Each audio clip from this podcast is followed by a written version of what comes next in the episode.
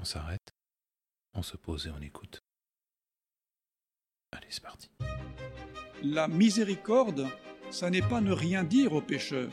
La miséricorde, c'est d'être juste, c'est de dire aux pécheurs ce qu'il faut faire, avec une façon qui convient. Veritas. Alors vous me direz, mais pourquoi? Pourquoi, si il y a une possibilité tous les hommes d'arriver avec certitude à l'existence de Dieu, pourquoi il n'y arrive-t-il pas tous? Ah, ah. Bonne question. Mais c'est que vous comprenez, l'existence de Dieu bouleverse tellement la vie d'un homme. Les épreuves, les peines et les souffrances sont notre lot commun ici-bas. Et il n'est pas rare d'entendre même des chrétiens se demander pourquoi Dieu permet parfois des malheurs inimaginables puisqu'il est la bonté même. Mais le Christ nous répond Mon joug est doux et mon fardeau léger. Voilà bien une sentence qui nous déconcerte. La pénitence serait-elle synonyme de souffrance? Pourquoi et comment devons-nous l'accepter? Bienvenue à la quatrième de la vérité nous presse. Être fils d'Adam et souffrir sont ici-bas deux choses inséparables. Mais qu'est-ce que la souffrance? De notre point de vue humain, la souffrance est tout ce qui arrache à notre cœur tant de soupirs et à nos yeux tant de larmes. Ce sont les tristesses, les désolations, les maladies, les revers de fortune, la perte des parents ou d'amis, les calamités publiques, les fléaux, les persécutions, l'agonie et la mort. Mais c'est également pour le juste et le chrétien la difficulté de la vertu et la pratique de la mortification. Et Dieu nous révèle que les peines trouvent leur origine dans le péché. C'est ce qu'il explique à Sainte Catherine de Sienne dans ses révélations au chapitre 53, premier paragraphe. Vous qui êtes voyageurs et pèlerins dans cette vie mortelle, vous ne pouvez être sans peine parce que le péché fait naître les épines sur la terre. Voilà donc la raison pour laquelle la tradition nous enjoint non seulement à accepter nos souffrances, mais pire encore, à les aimer. Incompréhensible sagesse dont le monde s'offusque jusqu'au milieu même du peuple de Dieu, et qui pourtant nous est révélée par notre Seigneur lui-même lorsqu'il proclame en Matthieu chapitre 16 verset 24 Si quelqu'un veut venir à ma suite, qu'il renonce à soi-même, qu'il prenne sa croix et me suive. Car celui qui voudra sauver sa vie la perdra, et celui qui perdra sa vie à cause de moi la trouvera. Alors à ce stade, on peut affirmer que Dieu ne veut pas que nous souffrions, mais plutôt que nous acceptions nos souffrances en rémission de nos péchés parce que c'est la loi de la justice. C'est valable bien entendu pour nos fautes personnelles, mais également pour les fautes commises collectivement à travers la société par tous ses comportements et toutes ses lois iniques. Le Christ n'est pas venu abolir la souffrance sur ces terres parce que lui-même y a souffert bien plus que n'importe qui. Il nous montre en revanche qu'accepter les souffrances que nous ne pouvons éviter est la voie qui mène au salut. C'est la fameuse voie purgative dont nous avons parlé à plusieurs reprises déjà. Alors, si Marie-Madeleine nous a montré les grands traits de cette voie purgative, aujourd'hui c'est Saint Jean-Baptiste par sa doctrine et par ses œuvres qui va nous préparer à y entrer. Saint Jean-Baptiste, le précurseur comme on l'appelle, lui qui a été sanctifié dès le sein de sa mère, a vécu dans la plus grande mortification jusque dans sa mort. C'est précisément cette mortification continuelle qui fit de lui le précurseur du Christ. Nous verrons dans cette émission que les enseignements du précurseur alimentent notre contrition, premier point, et que la mortification telle qu'il l'a vécue nous prépare à l'amour de Dieu, deuxième point. Les enseignements de Jean-Baptiste ont cela de particulier qu'ils ne sont nullement des prophéties. Ils nous donnent les clés, je dirais même une méthode, pour saisir le mystère de Dieu, pour le réaliser afin de nous en approcher au plus près. Et bien que profond, il reste d'une immense simplicité, et c'est justement par la simplicité que Dieu se révèle. Mieux encore, c'est au plus simple, au plus pauvre, et par la plus grande simplicité que Dieu se révèle. Alors, si les enseignements de Jean-Baptiste se trouvent dans les Saintes Écritures, c'est précisément parce qu'ils demeurent d'une actualité saisissante, en particulier pour nous aujourd'hui. Tout d'abord, Jean-Baptiste annonce que le Messie est un Dieu homme, c'est-à-dire qu'il revêt dans une même personne la nature divine et la nature humaine. C'est ce que nous lisons dans l'évangile de Saint Jean au chapitre 1 verset 15 dans la bouche du précurseur. Celui qui vient après moi est passé devant moi parce qu'il était avant moi. Cette phrase complexe d'apparence contradictoire nous annonce le mystère de l'incarnation du Christ avec, nous l'explique l'abbé Bourdalou, une double génération. l'une éternelle dans le sein de Dieu le Père, et l'autre temporelle dans le sein de Marie sa mère. Le Christ a donc deux natures. Par sa génération éternelle, il est fils de Dieu le Père, et donc Dieu lui-même. Et par sa génération temporelle, il est fils de Marie, et donc homme comme nous tous. C'est pourquoi Jean-Baptiste dira que le Christ était avant lui, en tant que Dieu, et qu'il viendra après lui en tant qu'homme. Alors maintenant que ceux qui veulent embrasser la voie purgative, ceux qui veulent apprendre à faire pénitence, méditent ce que cet enseignement implique. Jean-Baptiste nous met face à un des plus grands mystères de notre foi. Dieu s'est abaissé jusqu'à l'homme, et chose qu'on méconnaît souvent, la nature de l'homme a été élevée jusqu'à Dieu par cette union des deux natures dans la même personne de notre Sauveur. Il s'est réduit à toutes les misères humaines, et cela pour nous-mêmes il est descendu de sa gloire et s'est assujetti à toutes les infirmités d'une nature aussi faible que la nôtre. Alors si cet état de pauvreté, de misère, de souffrance, de dépendance même, n'excite pas en nos cœurs une affection toute particulière, alors rien ne pourra nous toucher. Pour aider à comprendre cet abaissement, considérez donc les puissants de ce monde qui refusent de vivre comme le peuple qu'ils gouvernent. Et aujourd'hui ils méconnaissent même leur souffrance et leur misère. Dieu, lui au contraire, s'est abaissé à une nature inférieure à la sienne, et a vécu comme les plus pauvres d'entre nous, non pas pour partager leur misère et leur souffrance, mais pour enseigner que la pauvreté non seulement n'exclut pas des richesses éternelles, mais encore que bien comprise, cette pauvreté est le meilleur moyen d'y parvenir. D'ailleurs, ce mystère était pour les pharisiens un scandale et pour les autres une folie. Et encore aujourd'hui, Beaucoup ne veulent se persuader que cette humilité et cet anéantissement d'un Dieu ne soient dignes de sa majesté. Et pourquoi? Parce qu'ils en jugent en homme, justement, et ils n'ont jamais compris l'étendue de sa miséricorde. Or c'est précisément par cet abaissement à notre nature, par cette humilité que le Christ se propose à nous comme notre modèle, pour qu'on l'imite, afin de nous sauver nous-mêmes par la sainteté de nos œuvres. Et si nos œuvres peuvent à nouveau être saintes, c'est justement parce que la nature divine s'est unie à la nature humaine. Et oui, l'outrage fait à Dieu lors du péché originel était tel que pour l'expier, l'homme aurait dû avoir recours au plus grand des sacrifices, c'est-à-dire celui de son sang. Mais depuis sa chute, le sang de l'homme était devenu sans valeur puisque corrompu, puisque provenant d'une source empoisonnée. Je parle bien sûr du sang d'Adam et Ève empoisonnés par le péché. Le Christ, par son incarnation, a rétabli la valeur de notre sang et la dignité de notre nature et de ce fait, nos œuvres peuvent à nouveau agréer à Dieu, et notre salut éternel redevient possible. Voilà le premier enseignement face auquel Jean-Baptiste nous place. N'est-il pas assez propre à ouvrir notre cœur au Christ et de nous engager par amour pour lui dans la voie de la pénitence Jean-Baptiste poursuit son enseignement en nous apprenant que le Christ est l'auteur de toute grâce. On le lit en Jean chapitre 1 verset 15. Et c'est de sa plénitude que nous avons tous reçu et grâce sur grâce. Enseignement révélé sur le tard par notre Seigneur lui-même dans la parabole du cep qu'on trouve en Jean chapitre 15 verset 1-6, où il conclut Car séparé de moi vous ne pouvez rien faire. Enseignement repris par saint Paul ensuite dans sa deuxième épître aux Corinthiens au chapitre 3 verset 5 ce n'est pas que nous soyons par nous-mêmes capables de concevoir quelque chose comme venant de nous-mêmes, mais notre aptitude vient de Dieu. Avant tout le monde, donc, Saint Jean-Baptiste nous apprend notre extrême dépendance à l'égard des grâces de Dieu, et donc de notre Seigneur Jésus-Christ. Cette dépendance qui nous fait réaliser que sans la grâce nous ne pouvons rien, doit être pour chacun d'entre nous à la fois un sujet d'humilité et de gratitude. Tout d'abord d'humilité parce que nous devons dans nos prières abaisser notre orgueil en reconnaissant la faiblesse de notre nature et demander les grâces nécessaires pour nous sauver. Ensuite, de gratitude parce que, là encore, si nous abaissons notre orgueil en reconnaissant que tout ce que nous faisons de bien provient de Dieu, alors il nous faut rendre grâce à Dieu de nous avoir fait faire le bien qui fera notre mérite au ciel. Cette humilité et cette gratitude seront la gloire des justes au ciel, tandis que leur refus sera l'objet de la condamnation des réprouvés, c'est-à-dire de ceux qui n'auront pas cru au secours de Dieu. Mais cet enseignement va encore plus loin, parce qu'il ne nous suffit pas de croire que sans la grâce nous ne pouvons rien.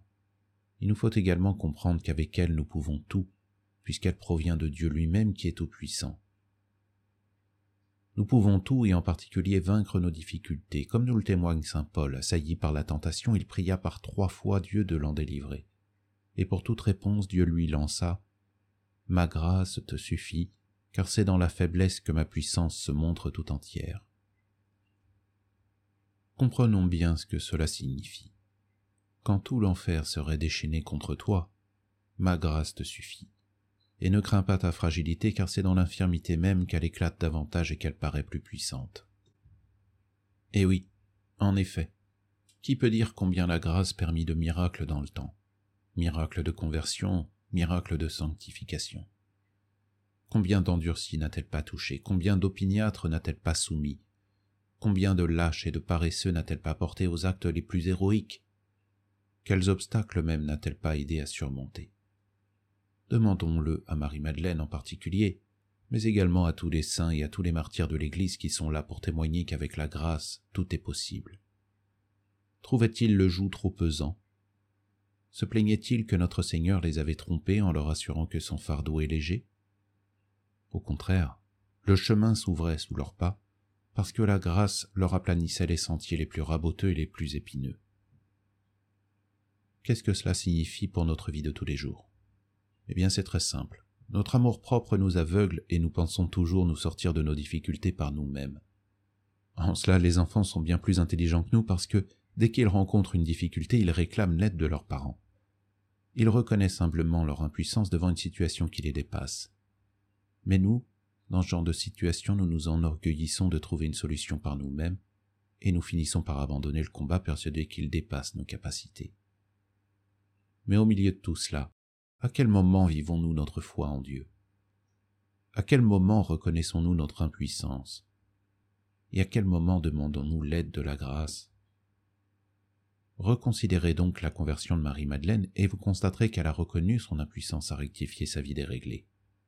Elle n'a pas non plus couru après l'aide des hommes pour changer. Elle s'est tout simplement humiliée au pied du Christ pour lui demander son aide et l'a obtenue d'une manière qui dépassait son espérance puissance de la grâce qui l'a propulsé des abîmes de l'humanité au sommet de la sainteté. Jean-Baptiste, dans sa doctrine, va toujours plus loin. Il nous apprend également que notre Seigneur est juge dans la mesure où il est à la fois rémunérateur de la vertu et vengeur des crimes. On lit en Matthieu 3 chapitre 12 Sa main tient le vent, il nettoiera son air, il amassera son froment dans le grenier, et il brûlera la paille dans un feu qui ne s'éteint point. Le vent, VAN, est un panier en osier dont on se servait autrefois pour séparer le grain de la paille.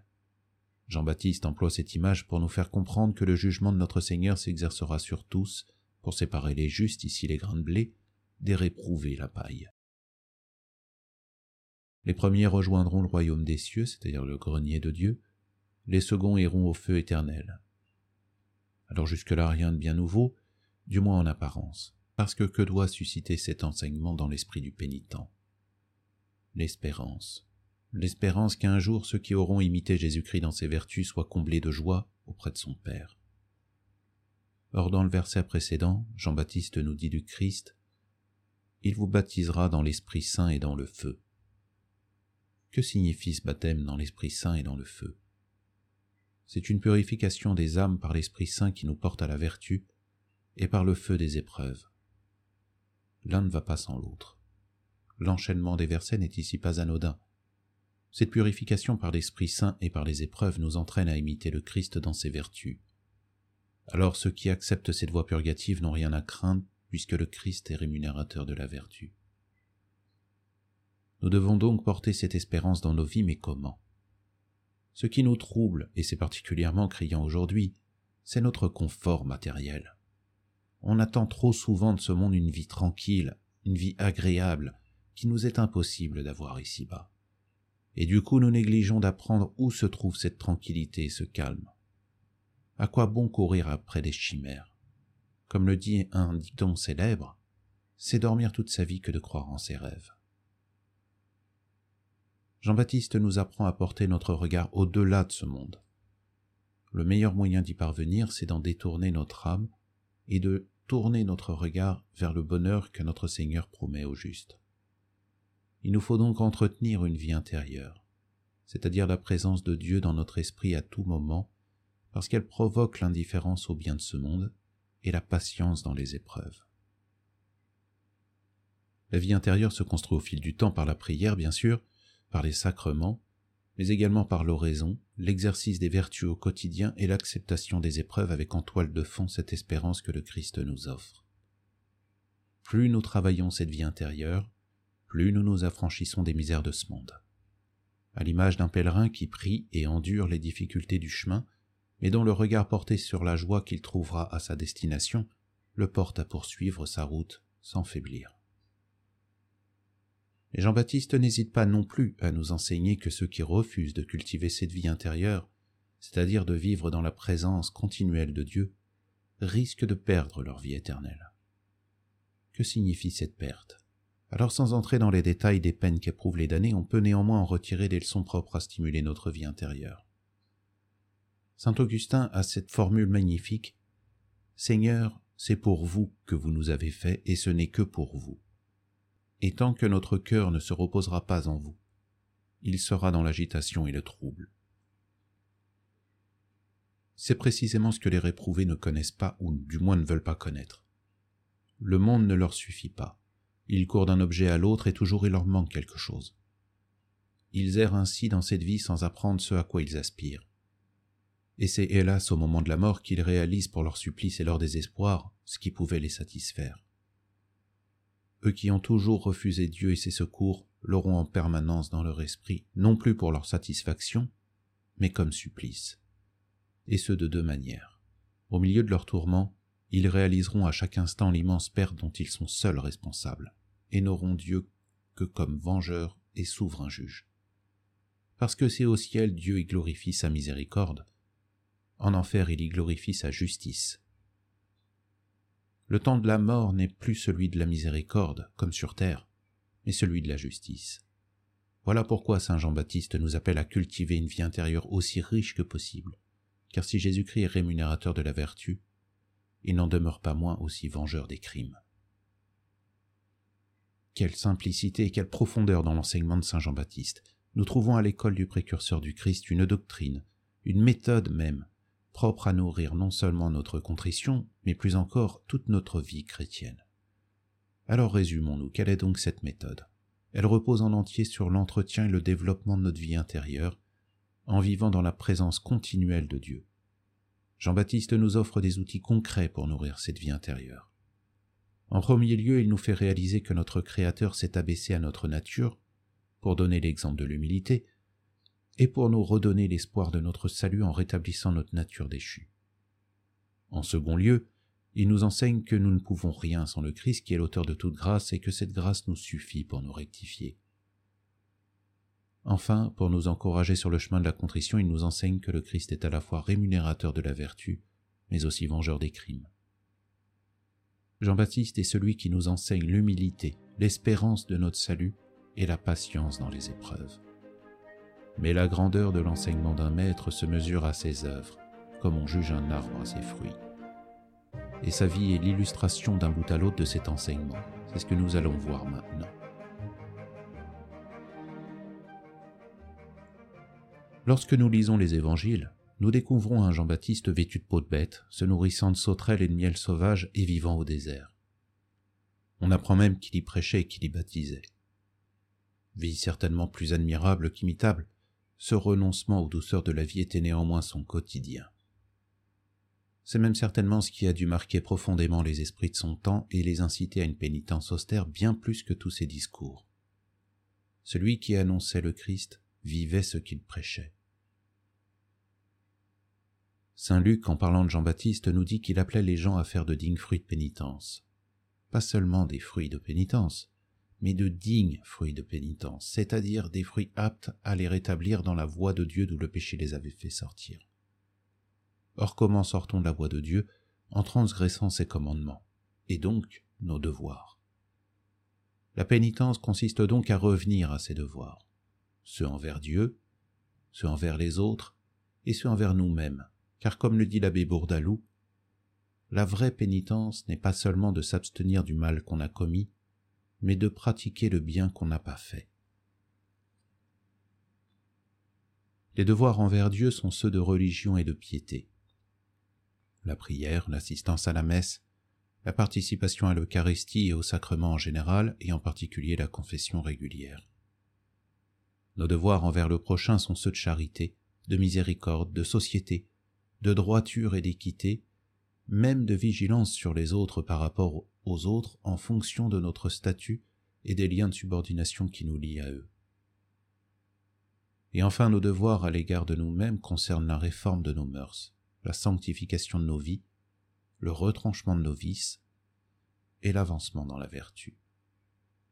Tous ces devoirs s'imposent à nous, en tant qu'hommes et en tant que chrétiens, mais aussi plus particulièrement selon notre caractère, nos obligations familiales ou professionnelles, et d'une manière plus générale suivant nos engagements et nos obligations.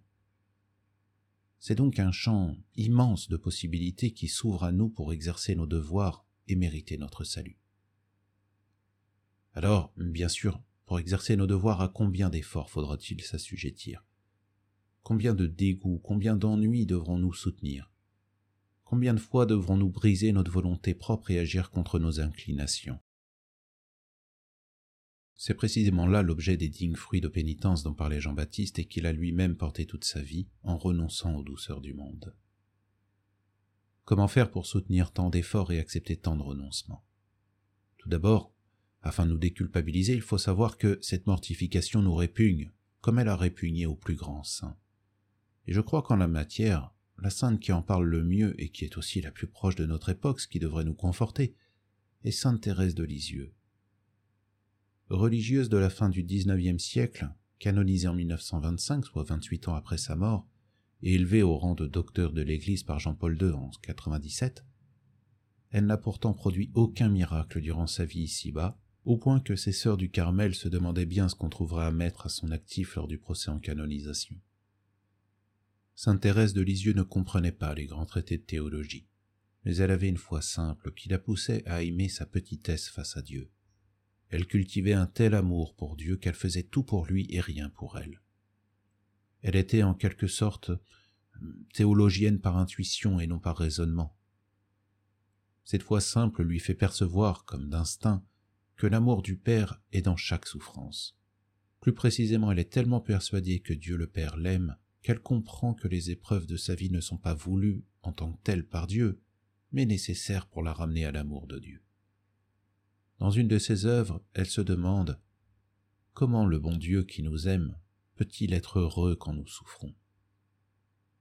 Elle répond sans hésiter Non, jamais notre souffrance ne le rend heureux, mais cette souffrance nous est nécessaire. Alors il la permet comme en détournant la tête. Constamment elle acceptait toutes les épreuves que sa vocation réclamait d'elle. Tout cela par amour de Dieu. N'est-ce pas là le sens du renoncement à soi et de la mortification?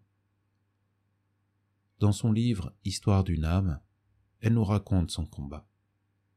Mon visage trahissait le combat. Peu à peu le renoncement me parut facile, même au premier instant.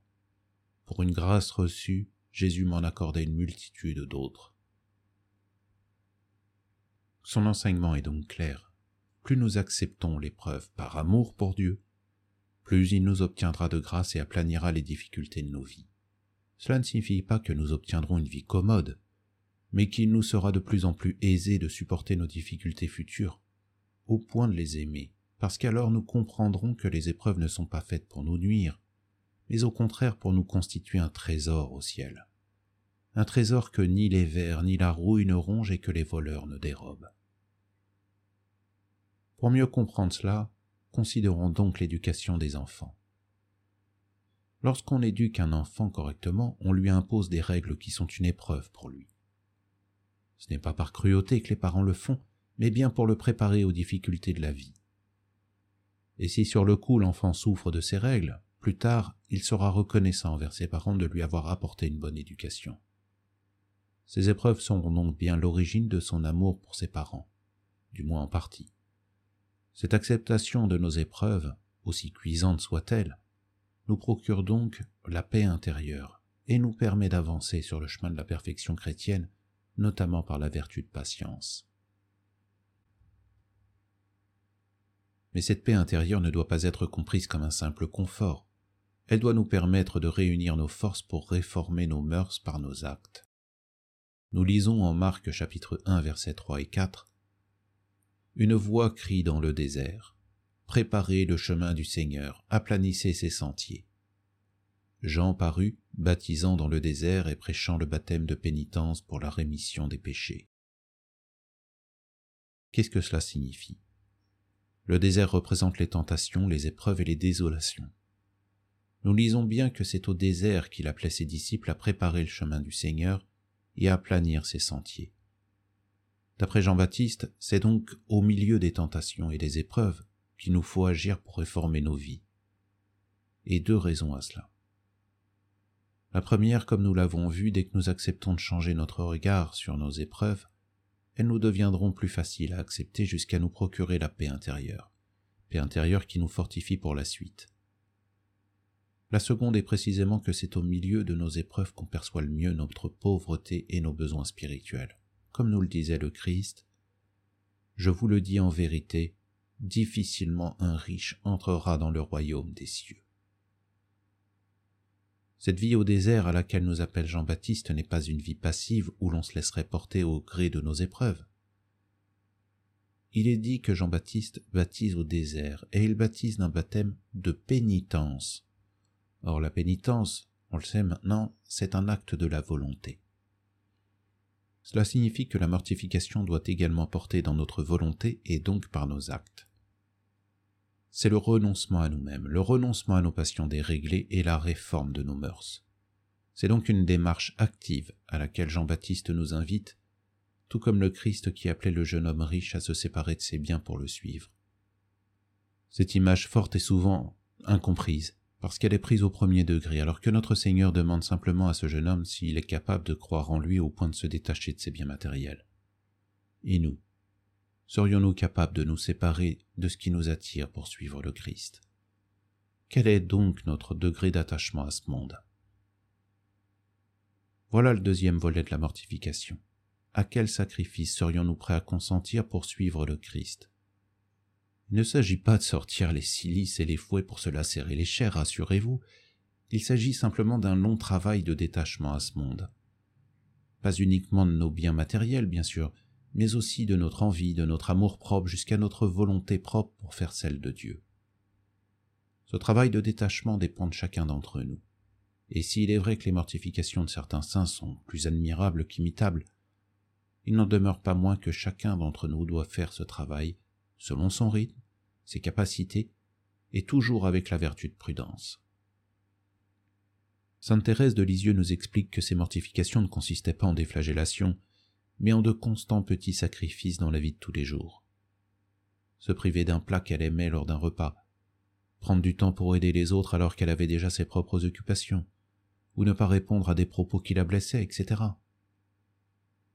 Dans ce domaine, la prudence est particulièrement importante notamment lorsqu'on débute dans la voie purgative.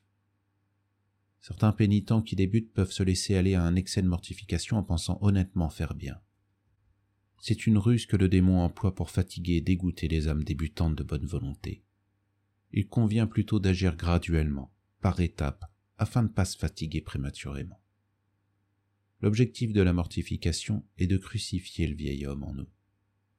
Nous n'avons pas tous les mêmes attaches à ce monde et la bonne mortification consiste donc à s'attaquer graduellement dans l'intensité, mais constamment à ses attaches par de petits actes quotidiens. Et c'est exactement ce que demande l'Église aux chrétiens lors du carême. Alors bien sûr l'acceptation des épreuves et le renoncement à notre volonté propre sont certainement les deux choses les plus difficiles à vivre. À cause de notre nature déchue d'une part, mais aussi à cause de la pression sociale de nos sociétés où, tout pousse à satisfaire nos caprices finalement. Dans l'esprit de nos contemporains, la mortification est devenue au mieux une notion désuète, au pire une entrave à notre développement personnel qui entraîne la frustration, y compris parmi une partie du peuple de Dieu. Et ce n'est d'ailleurs pas un hasard si cette notion est une des plus attaquées de la doctrine chrétienne, puisque la mortification fait partie intégrante de la pénitence, et c'est par la pénitence qu'on se remet dans la voie de Dieu. Et pourtant elle est inséparable de notre vie ici-bas. Alors comment faire? Le grand secret pour accepter la mortification, c'est de cultiver une vie intérieure féconde. Il faut alors procéder par étapes en suivant l'enseignement de Jean-Baptiste. Le premier effort à produire est de disposer notre volonté à réformer notre vie afin de la rendre conforme à la volonté de Dieu. Ce n'est pas simple, mais pourquoi ne le ferions-nous pas? En effet, Jean-Baptiste nous annonce que le Christ a réhabilité notre nature déchue, rendant par là notre salut possible. Il nous révèle également que toute grâce provient de notre Seigneur et que ce dernier est rémunérateur du bien et vengeur des crimes. N'est-ce pas de nature à atténuer nos craintes pour embrasser la voie purgative? Cette première étape nécessite de notre part la participation fréquente au sacrement de l'Eucharistie et de la confession, la prière régulière, mais aussi la méditation. Cette dernière doit porter en priorité sur la passion de notre Seigneur qui développera notre humilité et la connaissance de son amour miséricordieux. Alors si pour certains cette étape constitue déjà un effort, qu'ils se disent que ce premier pas sera également couronné de grâce puisque Dieu est rémunérateur du bien. Le deuxième effort à faire est de tourner notre esprit notre intelligence et notre volonté vers Dieu à chaque instant. C'est cela qu'avait compris saint Paul lorsqu'enseignant les Thessaloniciens, il disait prier sans cesse. Il ne s'agit pas bien sûr de vivre à genoux les mains jointes toute la journée. Il suffit seulement de tourner nos pensées vers Dieu le plus souvent possible au cours de nos journées, de lui parler dans le secret de notre âme, particulièrement au milieu du bruit du monde et de nos épreuves. Il n'y a rien de plus facile à faire pourvu qu'on y pense. Le faire, c'est le signe qu'on l'aime même. Pourquoi ne pas lui rendre grâce dans nos consolations, lui faire part de nos craintes, de nos doutes? Pourquoi ne pas tout simplement lui dire que sa volonté soit faite et non la nôtre? Dieu n'est-il pas notre Père? Un enfant ne se confie-t-il pas à ses parents? Cette vie dans la présence continuelle de Dieu est absolument nécessaire parce que sans cela, Dieu ne serait qu'une sorte d'esprit étranger, éloigné de nos vies, et même un peu cynique. Or c'est tout le contraire. Le troisième effort à faire est de s'imposer quelques épreuves soi-même. Là encore, il convient d'être prudent et d'agir graduellement. L'enthousiasme de certains débutants les pousse parfois dans des épreuves qui vont au-delà de leur force sur le long terme.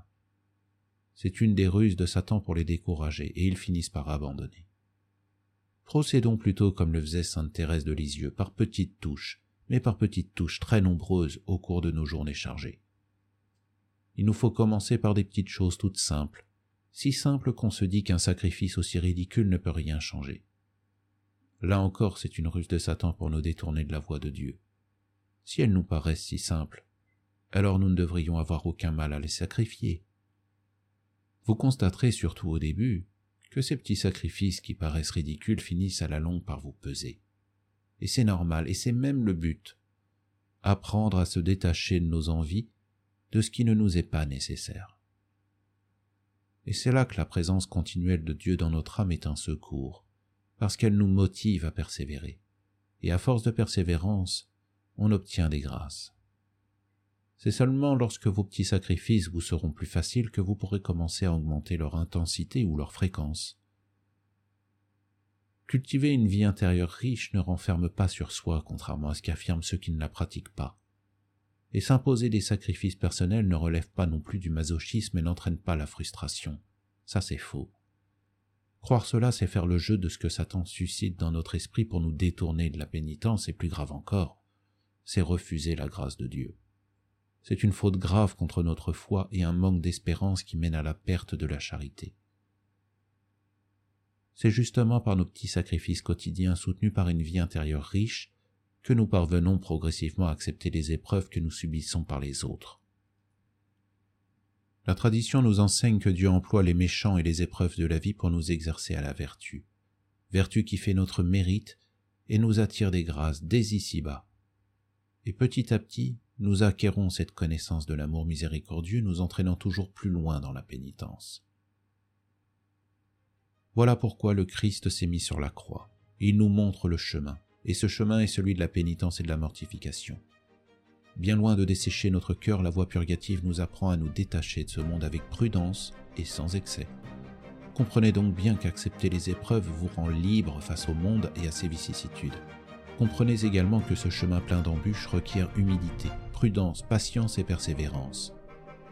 Pour y parvenir, une seule manière, cultiver et enrichir une vie intérieure au milieu des épreuves.